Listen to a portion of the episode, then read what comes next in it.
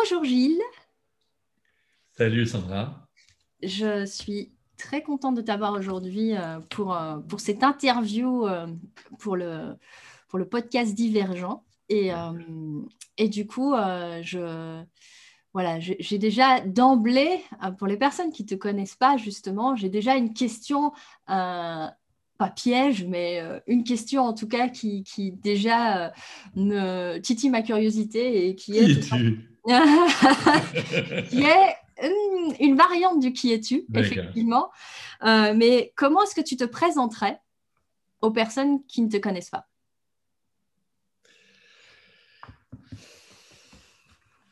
C'est pas rien, ça. Mm-hmm. Simplement,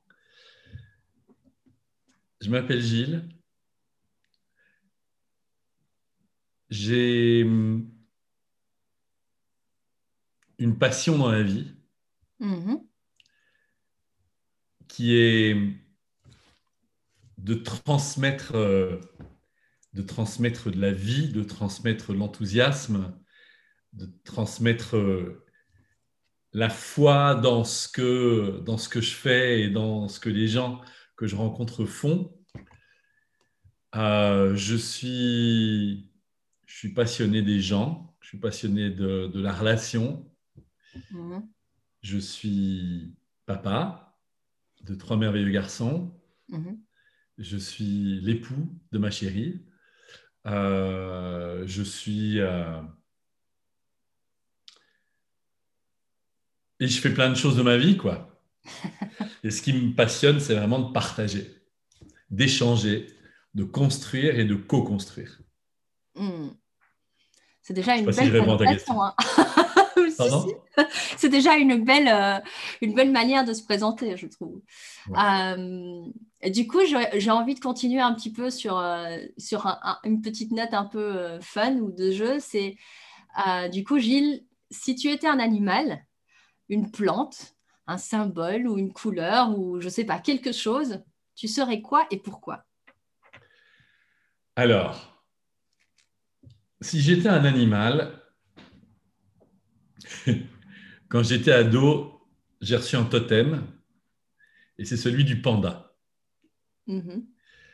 Euh, néanmoins, c'est une question que je pose assez régulièrement aux gens avec qui je travaille et je me rends compte que je m'identifie pas vraiment ou pas tellement au panda. En termes de personnalité, je pense que je m'identifierais plus à un caméléon. Mhm. Parce que c'est vrai que je gravite ou que j'ai gravité dans, dans, plein de milieux très, très différents. Et j'adore rentrer, me fondre ou, ou m'inscrire dans des mondes, dans des mondes, c'est qu'à le dire, divergents, différents. Mhm. Mhm. Euh, pour l'animal, voilà. Pour... Euh, pour la plante, un arbre, un arbre euh, grand et fort et très enraciné, avec euh, moi l'arbre qui m'inspire, euh, c'est mégalo, mais, mais on s'en fout. l'arbre qui m'inspire, c'est, celui du film Avatar. C'est l'arbre, euh, l'arbre vie, quoi, l'arbre village, l'arbre dans lequel euh, tout, tout est là, tout est présent, tout le monde grandit et vit ensemble euh, à cet endroit-là. Et puis il y a l'arbre en souterrain aussi, celui, celui des valeurs, celui des ancêtres, celui des histoires, celui des esprits, et que voilà, ils, se nourrissent vraiment l'un l'autre, quoi. Mmh mmh ok. Cool. Bah, l'arbre, l'arbre de vie, donc. Cool. Merci. Euh, du coup, euh, là, ce qui, ce, qui, ce, qui me, ce qui me donne envie un petit peu de, de te découvrir plus, c'est euh, justement si tu devais. Raconte-moi en fait un petit peu ton, ton parcours de vie. On parle d'arbre de vie, mais donc du coup, c'est quoi ton parcours de vie Raconte-moi ce que tu veux, comme tu veux, en commençant ton histoire où tu veux. Vois un petit peu, euh, ouais, raconte-moi ton histoire. Raconte-nous ton histoire. On a du temps? On a du temps. Ok. Euh,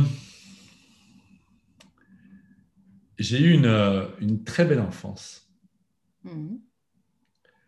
Dans laquelle j'ai eu la chance, j'ai la chance de, de, grandir et d'aller dans une école qui m'a laissé beaucoup de, beaucoup de liberté, beaucoup de créativité, qui m'a donné envie, je parle de l'école primaire, qui m'a donné envie d'une chose, c'est d'apprendre. Mmh. Donc en gros, je suis sorti de là, je connaissais pas grand-chose, mais j'avais appris une chose, c'était c'était l'envie de rencontrer et l'envie d'apprendre. Et ça, ça m'a jamais quitté. Alors, je vais pas vous faire, je vais pas vous faire tous les épisodes, mais très vite, je me suis dit qu'il y avait un art ou une discipline artistique qui, m'attirait, et c'était celle de, de la scène et c'était celle du théâtre. Et donc, euh, très vite, je me suis mis à suivre des cours, je me suis mis à, faire partie d'une troupe quand j'étais ado, la troupe de l'école d'abord, où mon meilleur ami et moi, on, se, on était en compète chaque année. Euh, on avait une année, c'était lui qui avait le premier rôle, l'autre année, c'était moi. Puis on était devenus un peu les comment, les fleurons de, l'école euh, et on représentait cette école un peu partout dans des concours de théâtre et de trucs et, tout ça. Et puis, et puis j'ai commencé ce qui s'appelle la déclamation aussi, donc j'apprenais de la poésie, des textes, les mots étaient vraiment euh, un truc qui me passionnait fort. Et puis, à 16 ans, à l'âge de 16 ans, je commence, j'accompagne ma sœur dans un cours de chant. Euh, parce que parce qu'en gros, elle n'avait pas envie de rentrer toute seule, il faisait, il faisait froid, c'était le soir, l'hiver, et elle me demandait si, euh, si je voulais pas l'accompagner pour, euh, pour qu'elle soit pas toute seule. Alors je l'ai envoyée sur les roses quatre fois, et puis à la cinquième fois, elle m'a dit Allez, Gilles, s'il te plaît, viens avec moi. donc je suis allé avec elle. Et je suis rentré dans, dans cette classe, vraiment le chaperon, quoi, je l'accompagnais. Et, et puis il y a la prof qui me dit euh, Vous, ici. je regarde derrière moi, genre, c'est à moi que vous vous adressez Il me dit Oui, oui, ici, au piano. Alors j'arrive au piano et elle joue un truc, elle joue un arpège et elle me dit Chantez. C'était une, une prima donna, une cantatrice. Et j'ai chanté. Et puis elle m'a regardé et m'a dit à la semaine prochaine. et c'est comme ça que j'ai commencé, euh, que j'ai commencé le chant. J'ai commencé le chant classique, le chant d'opéra. Et très vite, en fait, ce petit truc arrivé par hasard est devenu une immense passion dans ma vie. Hmm. Et je me suis rendu compte que si, alors j'avais à ce moment-là 17 ans, 18 ans, et je commence à jouer en tant qu'acteur, euh, je suis engagé dans des, dans des spectacles euh, pro, dans, dans, différents théâtres à Bruxelles, puis en Belgique, et je me rends compte petit à petit qu'en fait, je sens qu'il me manque une dimension au théâtre. Et cette dimension, c'est la dimension musicale. Musique que j'étudiais déjà depuis des années j'avais commencé ça enfant. Et puis, cet épisode du chant est venu vraiment comme, euh, comme la pierre, comme la clé de voûte hmm. de ce qui était juste pour moi, puisque je me suis rendu compte que s'il y avait cette dimension du, de la musique qui me manquait au théâtre, eh ben, l'opéra était la jonction géniale entre hmm. le théâtre et la musique. Et donc, j'ai commencé à étudier le chant d'opéra. Suis inscrit dans des cours, dans des écoles, dans des conservatoires. J'ai passé des examens d'entrée. Euh, et j'ai eu la chance euh, d'être, euh, de travailler bien et d'être reçu dans ces écoles avec plein, plein, plein, plein, plein d'appelés, très peu d'élus. Et, et c'était, vraiment chouette. Et donc, très vite, j'ai commencé à chanter. J'ai commencé à, à chanter au théâtre, à l'opéra, dans des comédies musicales. ça plaisait bien, je plaisais bien aux metteurs en scène parce que j'avais cette dimension qui était encore assez rare à l'époque chez les chanteurs. En général, les chanteurs de l'époque, ils, ils avaient appris à bien chanter, et donc c'était des belles voix. Et donc ils venaient, ils se plantaient sur scène, le pied gauche, le pied droit, ils se mettaient au premier plan et oh, ils y allaient, euh, ils chantaient. Mais ils ne savaient pas interpréter, ils ne savaient pas jouer. Hmm. Et donc j'ai eu de la chance, vraiment, parce que je suis arrivé au moment où on commençait à, chercher des chanteurs qui interprétaient. Hmm. Euh, c'était cool. Et donc j'ai interprété. Et donc, je, faisais l'acteur, le chanteur qui, interprétait et qui jouait des rôles. Et ça, c'était cool. Et donc, j'ai eu plein, de spectacles. J'ai eu la chance de jouer dans, plein de beaux spectacles, de jouer et de chanter dans plein de beaux spectacles. Euh, dont l'un qui était euh, une, aventure merveilleuse qui, m'est tombée dessus. Euh, mais tu me lances vraiment sur un truc, je pourrais raconter ça pendant des heures, quoi. Mais euh, si, je devais en garder deux, deux spectacles, le premier, c'est euh, un spectacle que j'ai eu la chance, dans lequel j'ai eu la chance de participer, qui était Malade imaginaire, hmm. que, qui se donnait à Louvain-la-Neuve, au théâtre Jean Villard, à Louvain-la-Neuve et Armand Delcamp, qui, euh, qui était le grand Manitou de ce, de ce théâtre. Euh, je passe l'audition et je suis engagé d'abord comme acteur dans la troupe.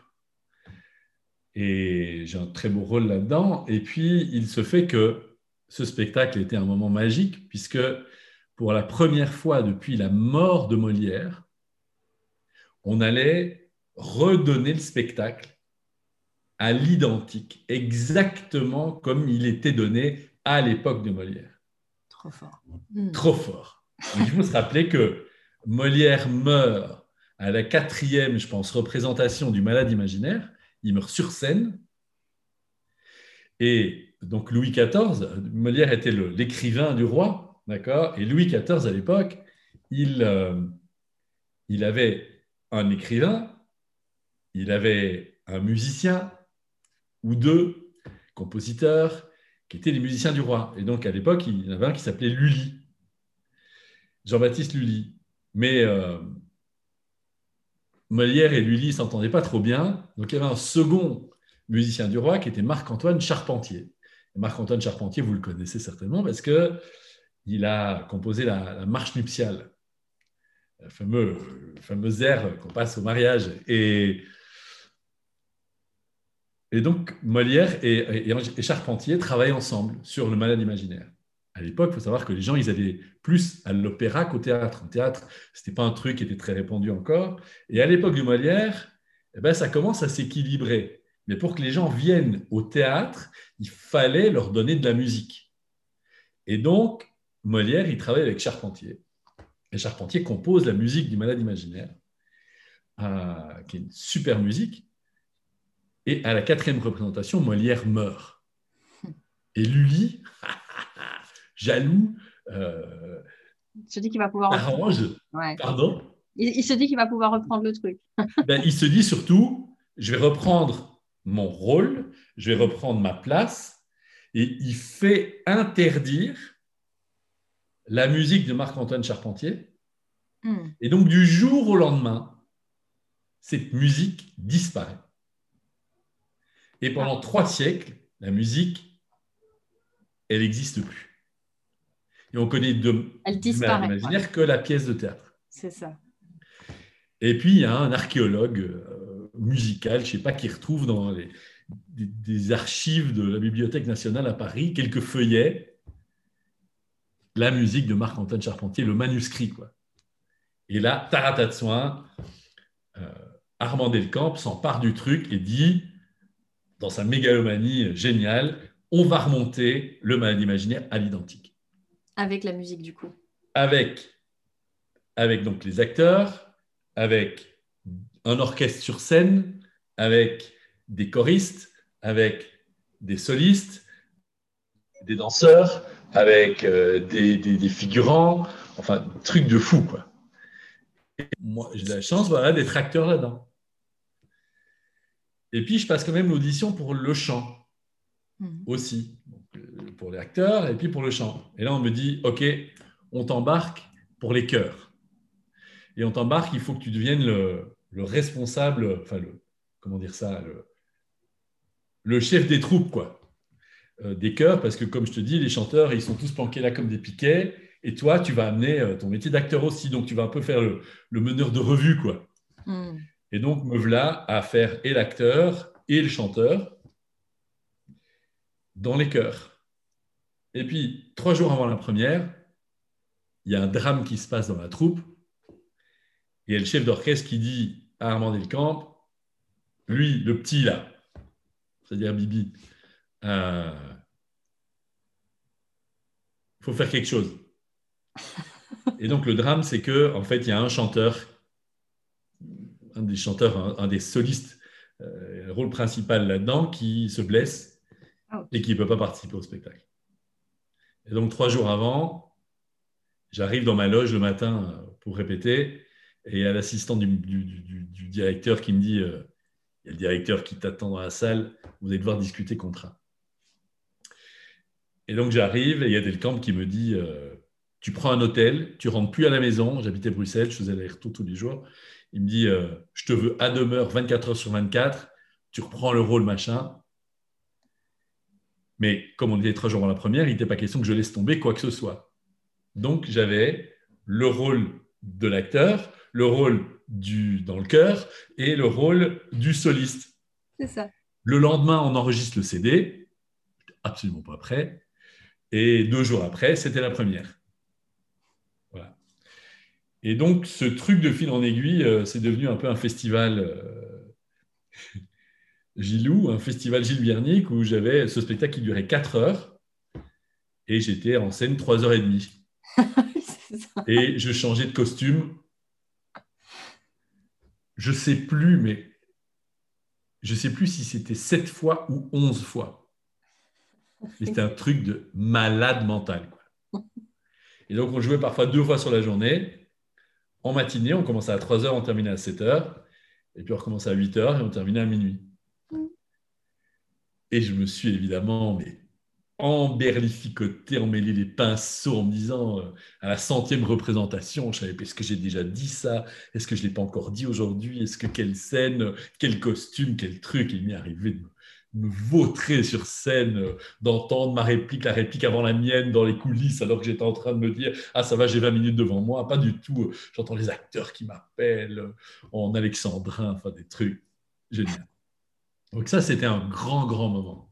Et un autre moment, je vais la faire beaucoup plus court, c'est lorsque euh, j'ai eu la chance d'être engagé pour le premier rôle dans l'adaptation pour l'opéra du premier roman d'Amélie Nothomb, hmm. qui était Hygiène de l'assassin. Et ça, c'était un moment incroyable, incroyable. Où je jouais le rôle d'un vieil homme euh, obèse de 90, de 93 ans, de 93 ans, assis dans une chaise roulante, dégueulasse, il était horrible, monstrueux. Et donc j'avais trois heures et demie de, maquillage tous les jours avant le spectacle pour me rendre immense, décatide. C'était extraordinaire comme truc. la raison pour laquelle j'avais pris un petit jeune, j'avais 25 ans à l'époque, c'était qu'il y a un flashback dans le spectacle et il y a un moment où le, le vieux explique comment il est devenu le meurtrier immonde qu'il est devenu et un truc qui se passait dans sa, dans sa prime jeunesse. Quoi. Et donc, je devais sortir, je me levais de ma chaise roulante et je sortais de ma carapace d'obèse. Euh, pour redevenir, enfin pour perdre 80 ans euh, et redevenir jeune, quoi. Hmm. Et donc c'était euh, c'était truc de, de, ouf, quoi. Donc voilà, ça c'est deux grands moments. Pourquoi je t'ai parlé de ça, je sais plus. Bah, je t'ai demandé de me raconter ton histoire. Bah voilà, bon, ben, puis après, euh, voilà. deux spectacles. Et puis je suis parti aux États-Unis pour étudier le chant. je suis parti à New York, j'ai obtenu une bourse pour travailler chez un prof en privé là-bas, mm-hmm. prof de la Juilliard School. Et je suis resté trois ans, un peu plus de trois ans à New York, après passer par Paris aussi pendant, pendant un moment. Et puis, je suis rentré de New York et je m'étais cassé la voix. Mm.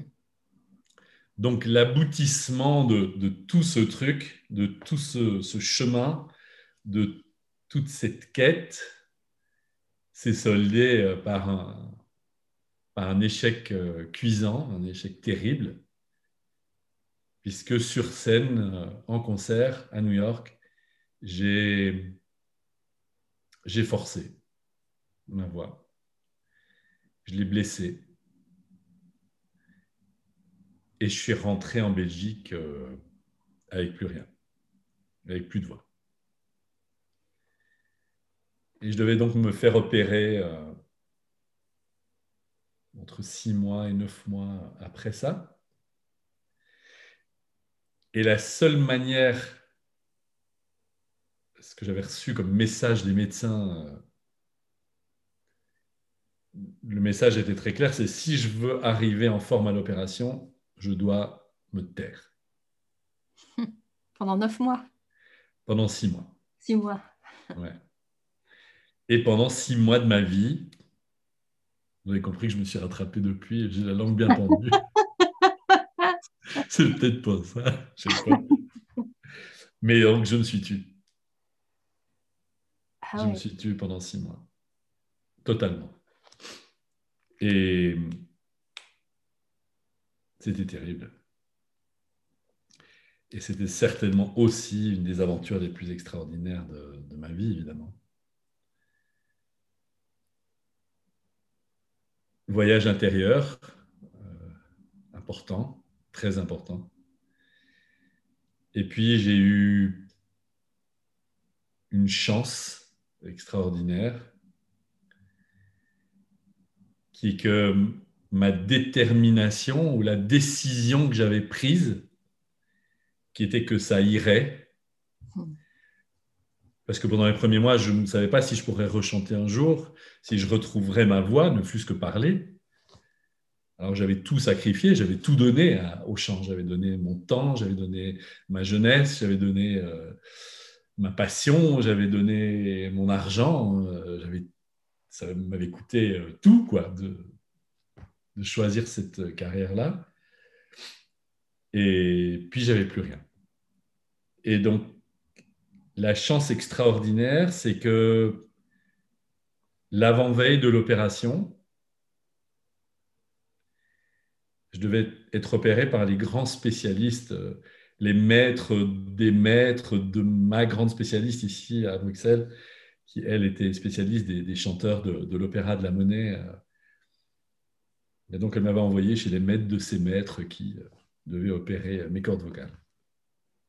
Ils étaient à Toulouse.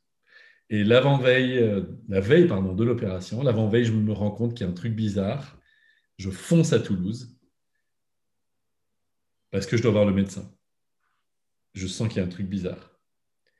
Et l'assistant du médecin me dit, c'est hors de question, vous verrez pour les examens préopératoires, mais le docteur n'a pas de place, quoi.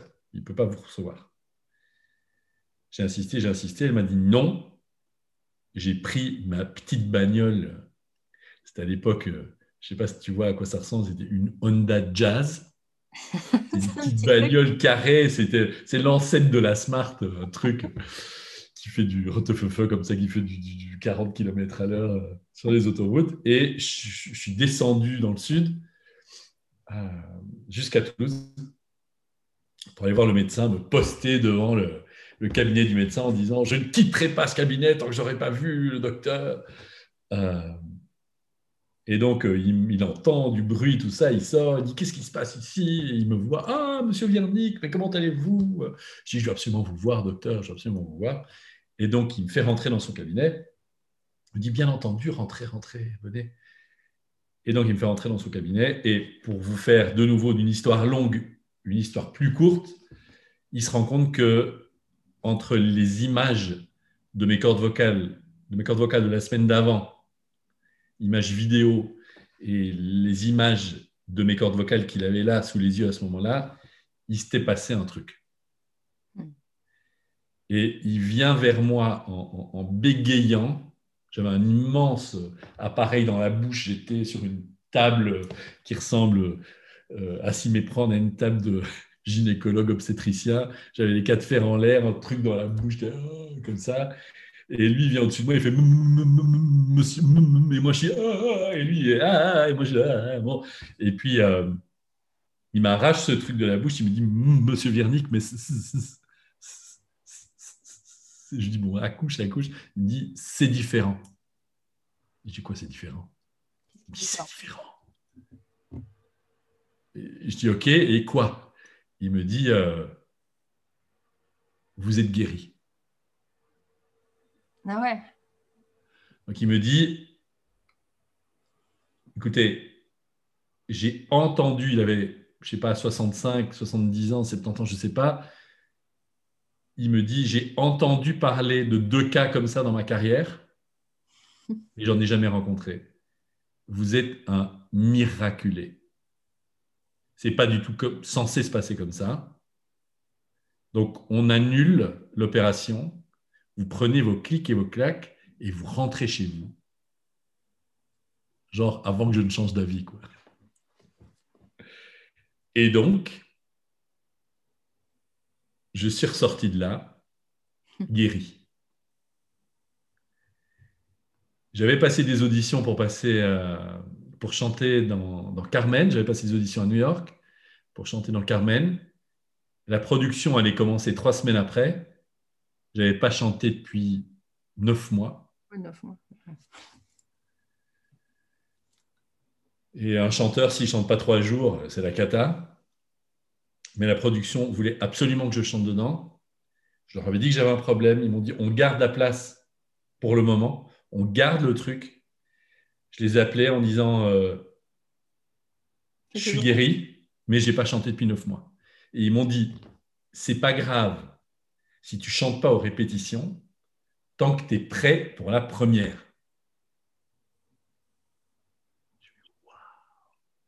je dis, écoutez, je peux rien vous promettre, mais ce que je sais, c'est que je vais chanter 5 minutes aujourd'hui, je ne vais pas chanter demain, je vais chanter 10 minutes après-demain, je ne vais pas chanter le surlendemain, je vais chanter un quart d'heure le jour d'après, et on va faire comme ça, et on va voir. Et et un mois après, euh, j'étais sur scène pour chanter Carmen. Trop fort. C'est dingue. Et, du coup, de toutes ces. Euh, bah, justement, et en plus de ce passage, de cette guérison miraculeuse, euh, t'en, retiens quoi, toi, comme leçon? Bah, J'en retiens que, que c'est la, la substantifique moelle, je dirais, c'est la base de tout ce que je suis et de tout ce que je fais aujourd'hui avec, euh, avec les gens, les personnes qui viennent me voir, mm. avec mes clients. Et donc, je me suis dit que je ne pouvais pas garder ça pour moi, parce qu'après, j'ai dû tout réapprendre, évidemment. Mm. Que je ne pouvais pas garder ça pour moi et qu'il fallait que je transmette et qu'il fallait que je partage.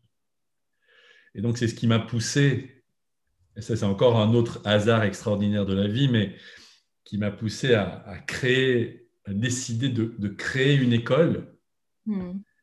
qui s'appelle The School of Speech et qui est l'école de la prise de parole en public, dans laquelle euh, je propose avec, euh, avec une équipe de, super euh, experts tous les outils hmm. qui touchent à cette, à cette discipline extraordinaire, compliquée et extraordinaire en même temps, qu'est la prise de parole en public. Et tous les outils, c'est euh, en fait au départ, euh, ce que je fais moi, c'est de prendre les outils que j'ai eu la chance de, recevoir sur scène, en fait, hmm. euh, et de les transposer à la réalité de mes clients. C'est ça.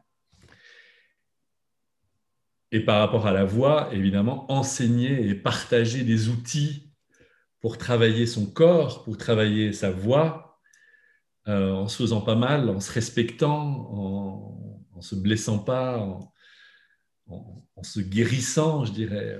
Hmm. Et, puis, et puis les outils de la rhétorique, et puis les outils du storytelling, et puis euh, toucher le cœur de l'autre et raconter des histoires qui lui parlent, et se sortir de toutes ces présentations euh, insipides, inodores, incolores, chiantes à mourir, pour... Euh, qu'on a tous vécu à un moment donné. Hein. Là, qu'on a tous, évidemment, on est tous passés par là, on a tous été dans une salle en se disant, mais qu'est-ce que je fous ici, nom de Dieu?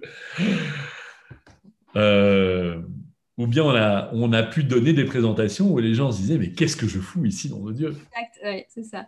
Voilà. Et donc tout le travail, c'est de sortir de ça et de prendre les gens et de, et de les emmener avec soi euh, dans des histoires, mon histoire, l'histoire de ma boîte, l'histoire de, de, mon projet, l'histoire que je défends, le, le, produit, le service que je propose, que sais-je d'emmener les gens avec C'est quoi ton idéal alors? Du coup, c'est quoi ton idéal? C'est quoi ton, ton, message Ou tu vois, tu, tu, crées une école, comme tu dis, tu as, as, envie d'emmener les gens et tout, mais du coup, ce serait quoi ton. Tu sais, un peu, un peu à la, à la Simon Sinek, c'est quoi alors le pourquoi qui t'a Le why, mon grand pourquoi. Ouais.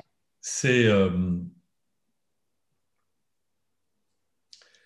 mais mon grand pourquoi, c'est en fait de me rendre compte que il, est venu un petit peu au fur et à mesure et il continue à se préciser, probablement qu'il il mm. évoluera toujours, mais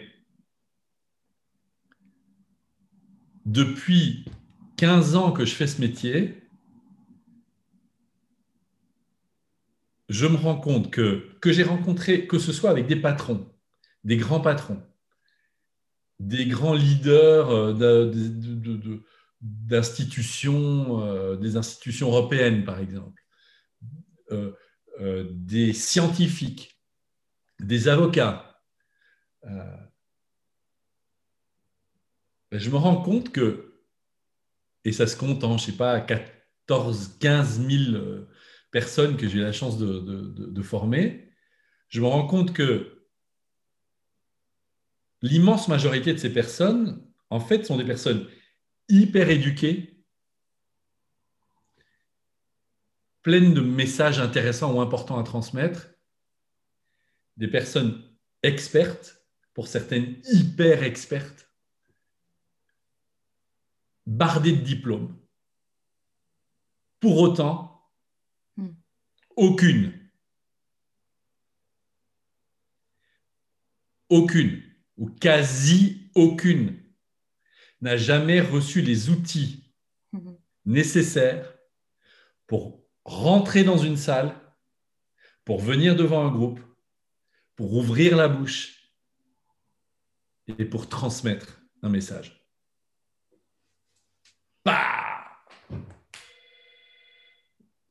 Du Entends la sonnette qui sonne au moment où je fais ça? C'était pas prévu. C'est des petits loups qui rentrent, euh, qui rentrent de l'école. Je vais le rouvrir parce que je pense qu'ils n'ont pas leur clé. En pause, je mets en pause. Ok. Nickel.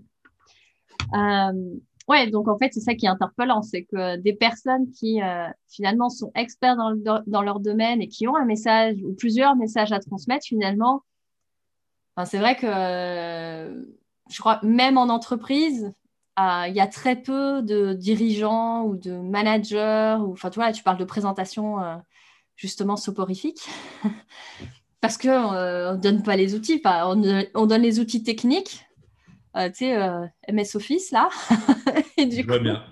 et du coup c'est tout. Après, c'est un petit peu au talent inné ou pas de la personne, de l'orateur, quelque part, de s'exprimer ou pas.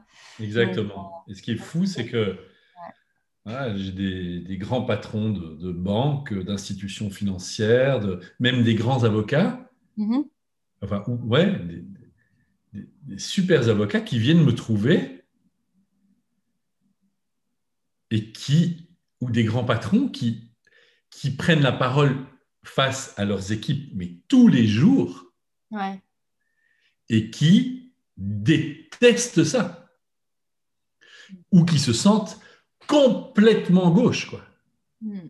Complètement mal à l'aise, complètement. Euh, c'est chaque fois, c'est chaque fois un supplice, quoi. Ouais. Ils prennent pas de plaisir à faire. Ouais, exactement. Enfin, et alors, ils ne prennent pas de plaisir parce qu'ils n'ont pas appris. Hmm. Parce qu'ils n'ont pas reçu des balises, parce qu'ils n'ont pas reçu des, des, des, des piliers, parce qu'ils n'ont pas reçu d'ancrage. Hmm. Et ce qui est dingue, c'est qu'il suffit de leur donner des, des clés dans l'ordre qui leur correspond à eux, et donc d'ouvrir les portes une à une et de se rendre compte du chemin qui se trace. Quoi.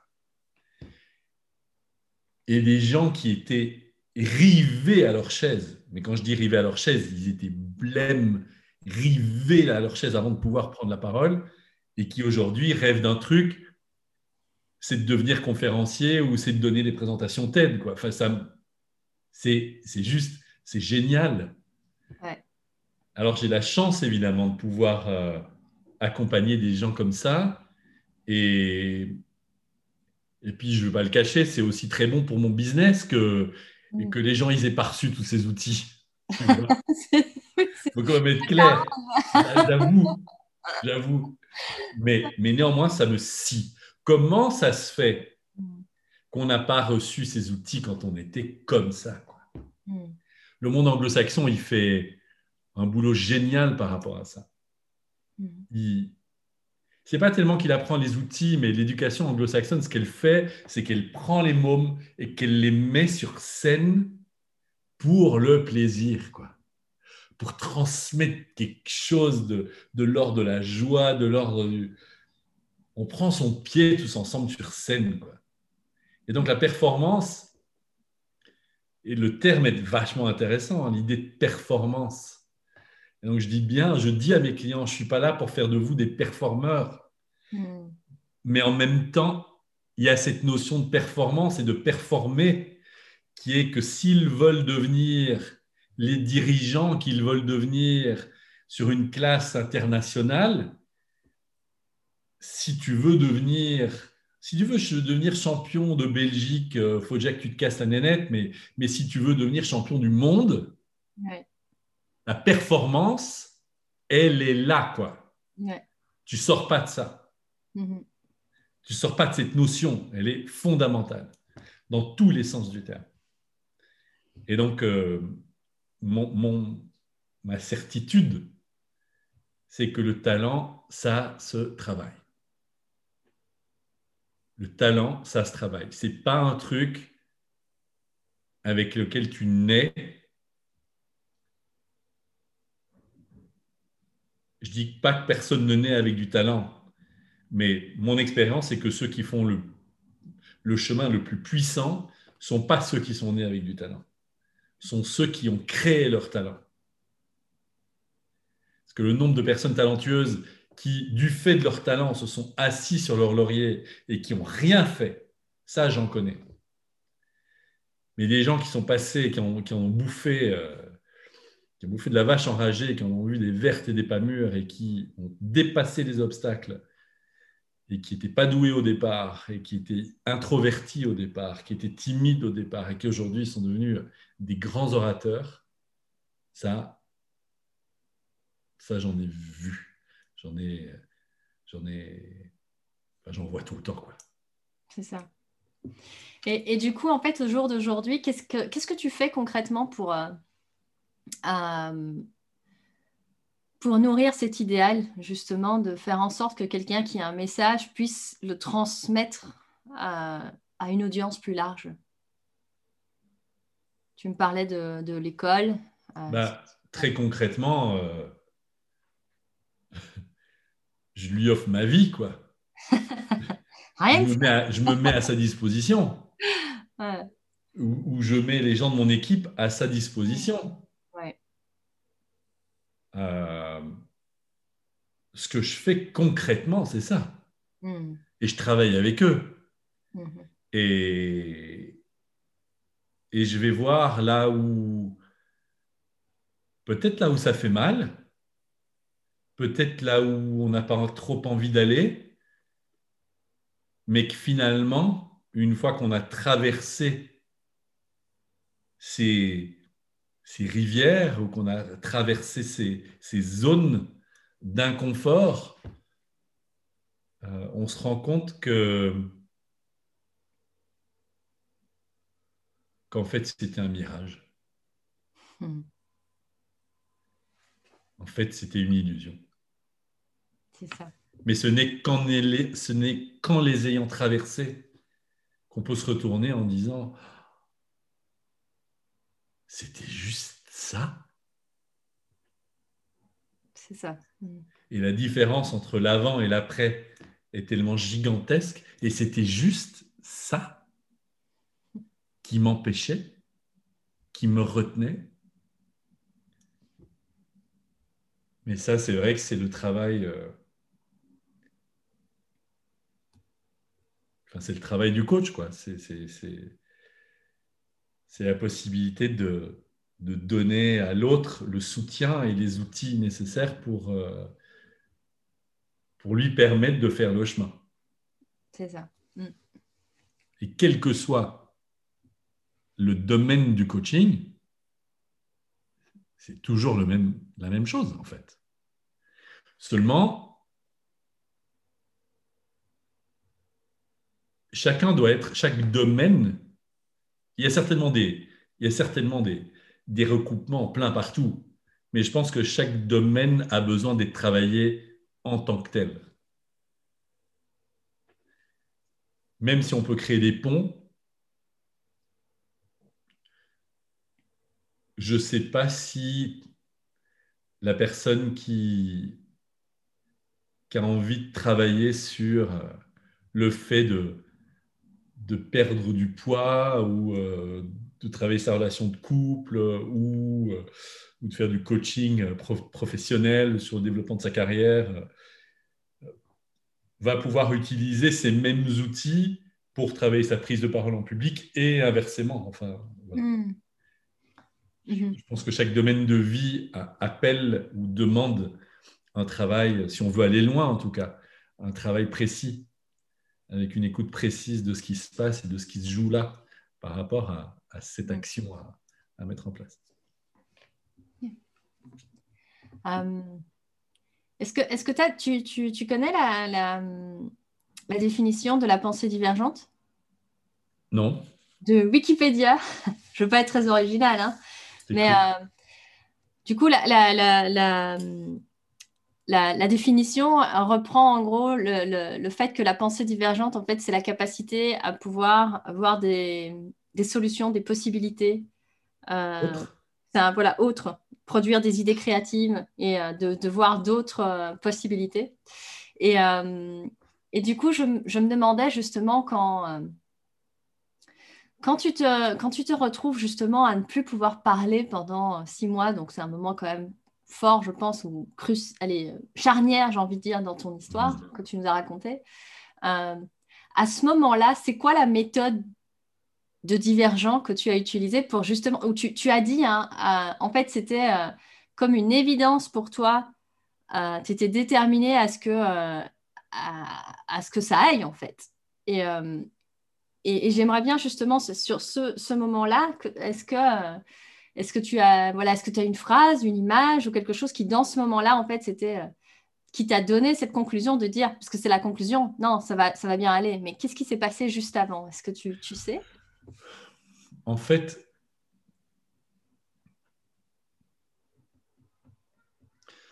en fait, je pense que c'est une question de mouvement. Hmm. C'est-à-dire que il y a toute cette première phase qui est celle de, du saisissement. Je ne trouve pas saisissement dans votre musique. Je ne t'en demande pas tant, série. Stupeur et, tremblement. Stupeur et saisissement. Euh, ce moment où on est euh, pris par la nouvelle Hmm. Et puis toutes les semaines, les jours, les semaines, les mois qui suivent, où il y a évidemment d'abord un mouvement de repli sur soi, un mouvement de dépression. Et je peux imaginer que celles et ceux qui sont passés par un burn-out sont certainement, euh, ont certainement vécu quelque chose comme ça. Le moment du de l'écroulement. Quoi. Mhm. Et puis,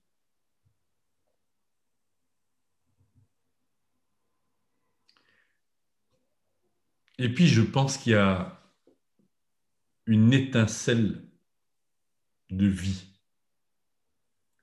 qui est plus forte que tout, et que dans ce moment où cette flamme est à deux doigts de, de s'éteindre, il y a d'ailleurs ma main qui fait comme ça, il y a comme un appel d'air. Hmm. Il y a quelque chose qui... Hmm. Et donc cette image de que c'est en touchant le fond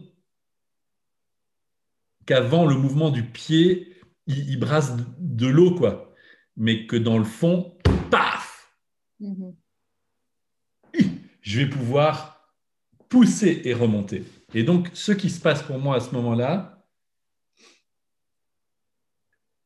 c'est génial, hein, ce que des études euh, sur euh, enfin, des neurosciences euh, ou, tout le travail sur le fonctionnement des hormones dans le corps.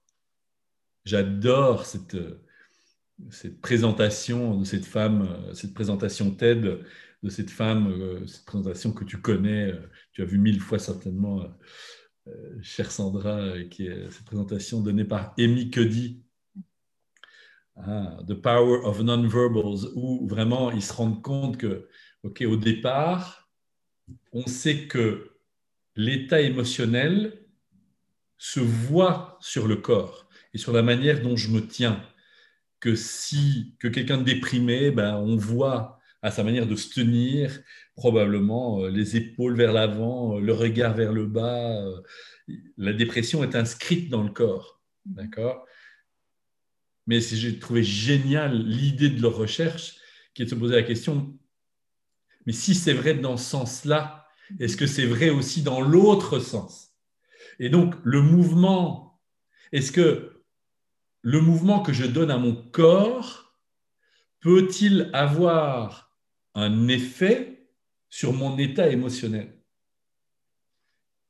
Et la réponse est oui. Mm. Et donc, il y a eu ce, ce, moment, ce mouvement en moi que je ne peux pas... C'est peut-être une phrase que j'ai lue, j'en sais rien, c'est peut-être un truc que quelqu'un m'a dit, j'en sais rien, ou c'est peut-être un rêve, ou c'est peut-être moi qui ai touché euh, le fond, mon fond, pour pouvoir rebondir. Et à ce moment-là, de mon corps, il a fait il a fait ça. Hmm. Et j'ai ouvert ici, quoi. Hmm. J'ai réouvert ici. Et à ce moment-là, j'ai commencé et j'ai fait contre vents et marées, contre les avis de tout le monde. J'ai fait tout ce qui était en mon pouvoir pour me retrouver. J'ai fait ce que jusque-là, j'avais jamais fait. J'ai commencé à méditer. Je n'avais jamais fait ça vraiment à fond avant. J'ai commencé à prier. J'avais jamais prié de ma vie je ne sais pas ce que je priais, moi peut-être, ou, mon propre potentiel, j'en sais rien. J'ai euh, été voir euh, des médecins allopathes, euh, j'ai été voir des médecins, des homéopathes. je devais me piquer avec moi-même, avec une seringue, avec un truc homéopathique dans la gorge tous les jours. Je devais me faire des piqûres moi-même. Déjà, ça, c'était un truc de dingue je suis allé voir des guérisseurs, je suis allé voir des magnétiseurs, je suis allé voir. J'ai tout fait. Et alors, les gens me disaient, mais oui, mais attends, Gilles, qu'est-ce que tu fais? Tu pars dans tous les sens. Euh, et alors, tu vas pas savoir ce qui marche et ce qui marche pas. Et je dis, mais je m'en fous. Enfin, je dis, non, j'écrivais, je m'en fous. J'ai un petit calepin, j'écrivais, je ne pouvais pas parler. Je m'en fous. Ça, ça n'est pas mon problème mon, problème, mon, truc à moi, c'est la guérison. Quoi. Et donc, j'ai mis toutes les chances de mon côté pour guérir. Et qu'est-ce qui a fonctionné? Le magnétisme l'homéopathie, l'allopathie, le, le, silence, euh, la méditation, la prière, euh, les incantations, euh, ou ce que je crois profondément, ce qui m'a guéri, c'est probablement tout ça et le rire. Tu pouvais rire en Ça fait un an, je pense que je riais plus, neuf mois en tout cas que je riais plus. Oh là là, oui. Et il, s'est passé un truc à un moment où j'ai éclaté de rire, où ça a été plus fort que moi. Et je pense que c'est entre autres ce qui m'a guéri. Je pense vraiment très techniquement que le rire a opéré mes cordes vocales. Excellent. Que l'éclat de rire a fait un truc qui a, qui a cisaillé quelque chose sur mes cordes vocales, qui a vraiment enlevé euh, ce polype, cette excroissance qui, qui, était venue se placer sur ses cordes. Et donc, euh, j'ai envie de croire, euh, j'aime à dire que c'est le rire qui m'a guéri, tu vois. Tu peux dire ce que tu veux en vrai. Hein. voilà. C'est ça aussi, en tout cas, j'en suis certain. Voilà. Je ne sais pas si je réponds à ta question, Sandra. Mais euh, oui, si, si, parce que j'entends que justement, tu vois, dans l'idée de divergence, c'est que tu vois plusieurs solutions possibles. C'est intéressant parce que tu avais une problématique et finalement, c'est ça que tu as fait. C'est que tu as exploré toutes les possibilités pour arriver au résultat que tu voulais. Et j'ai même paraphrasé un de nos mentors respectifs euh, qui dit croire pour voir, en fait. Tu as cru ta guérison possible. Exactement. Exactement. En fait, elle, elle, a fini par, euh, par devenir tangible, on va dire ça comme ça. Oui. Oui, absolument. Donc, non, tu as. tu vois, c'est, je vois ça euh, autour de moi avec des gens qui sont, par exemple, atteints, euh, atteints du cancer ou atteints de maladies graves. Euh, et ils se disent, je veux, je veux pas me disperser. Je veux pas. Je suis, je suis le protocole, machin. Et moi, j'ai envie de leur dire, mais OK, et puis quoi? Et si ça, ça marche pas, enfin, pourquoi est-ce que tu mettrais pas toutes les chances de ton côté? Et ça, et ça, et ça, et ça, et ça. En fait, ta décision, c'est la vie, quoi. Et la vie, elle n'est pas, elle pas monochrome, mais la vie, elle est faite de plein de choses. Prends la vie à bras le corps, quoi. Hmm. Vois pas petit, vois grand. Et, et, et crois pour voir, effectivement. Mm. Oui, c'est ça. Euh, du coup, pour terminer cette interview passionnante, tu es passionné. Euh, si on devait, euh, si, si tu avais un, allez, un message à transmettre, je ne sais pas, un mantra, une citation, quelque chose, un mot de la fin, en quelque sorte, mais qui fasse une phrase. Euh, pour conclure cette, euh, cette interview, ce, serait quoi? Qui résume ce qu'on a, qu'on a partagé là? Et que tu aurais vraiment envie que, ah, s'il y a un truc que les gens doivent retenir, c'est ça. Parce que ça, ça a été la pépite qui a fait la différence. Il y en a plein, mais la phrase qui me vient quand tu me poses cette question, c'est une phrase en anglais euh, qui dit, je l'aime beaucoup, et qui dit Yesterday is history, tomorrow is a mystery, and today is a gift. That's why we call it present. Mm. Hein, cette phrase toute simple qui dit euh, hier c'est l'histoire, demain c'est un mystère, et aujourd'hui c'est un cadeau, et c'est pour ça qu'on l'appelle euh, qu'on présent. Hmm. Je pense que dans euh, ce qui se passe aujourd'hui dans le monde, plus que jamais, être reconnaissant et avoir de la gratitude pour tout ce qu'on est, pour tout ce qu'on a ici et maintenant. Et pour aujourd'hui, la gratitude d'être en vie. Mm. Euh, c'est c'est génial en fait. Et donc, pouvoir prendre ça, pouvoir jouir de ça, et pouvoir partager ça avec les autres,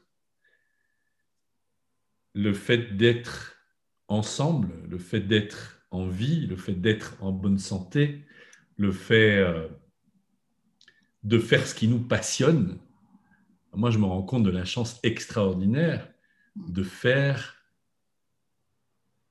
la chance extraordinaire et la chance du, du choix que je fais chaque jour de faire un métier qui me passionne. quoi. Hmm. C'est ben, le pied. Et, et c'est le pied de faire ce choix. Ce serait beaucoup plus simple de faire d'autres choix à certains moments. Et je pense que ce choix, il est salutaire. Être libre. Finalement, oui, tu choisis, euh, tu choisis d'être libre. Oui, exact. En faisant quelque chose qui te passionne. Voilà. C'est je choisis. Donc une deuxième phrase, un deuxième mantra, c'est euh, je choisis ou je fais le choix. Parce que plein de gens, plein, plein, plein, plein, plein de gens, et plein de mes clients, et peut-être et certainement plein de tes clients, euh, en permanence viennent avec des j'ai pas le choix ou c'est comme ça. Et tout notre travail euh, à nous est de leur permettre et de me permettre d'abord et avant tout de me rendre compte que je fais le choix. j'ai le choix et je fais le choix de. Pour, pour tout, en fait. Pour tout dans ma vie. Ben, merci pour ce mot de la fin. je choisis. je choisis. Je choisis. Et euh, merci euh, bah, du coup d'avoir choisi de passer ce moment en ma compagnie. Euh, j'ai vraiment eu beaucoup de plaisir à t'écouter. Je pense que nos auditeurs auront aussi beaucoup de plaisir à, écouter tes histoires, tes, tes, rebondissements dans les histoires. Donc, donc merci beaucoup en tout cas pour cette interview, Gilles, que tu, que tu m'accordes aujourd'hui. Et, et, ouais, et vraiment au plaisir du coup de continuer à à échanger, se rencontrer, connecter euh, ici ou ailleurs. Merci Avec immensément de plaisir. Merci de, ta très belle écoute et de tes questions euh, inspirantes. Je t'embrasse, Sandra. Merci. À bientôt, ouais. Ciao.